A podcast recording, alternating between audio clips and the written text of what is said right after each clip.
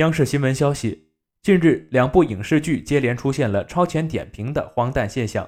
在某知名打分平台的短评打分区，大量的评分在原定上线时间前集中涌入。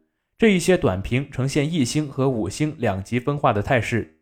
记者调查发现，往往一条一元甚至是几角钱的价格，就能吸引大量的水军接单控评。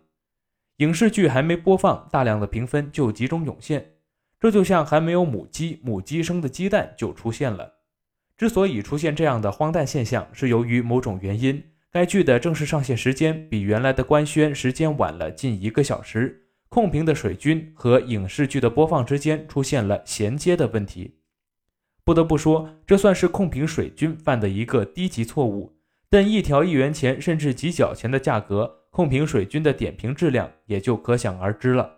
水军并不会认真刷剧后才来点评，点评都是统一的口径。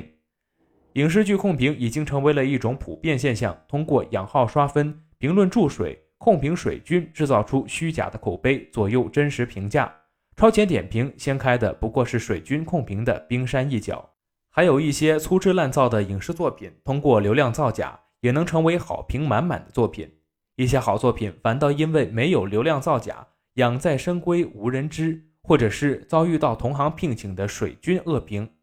声誉和票房都受到了大大的不良影响。对于影视剧控评的现象，要形成常态化、长效化的治理机制，还要解决控评维权案件的诉讼难点问题，提升司法机关的审判质效，提高网友的监督热情，为网友起诉维权提供方便，降低维权成本，畅通维权渠道。更多新闻资讯，请关注羊城派客户端。这里是羊城晚报广东头条，我是主播陈子燕。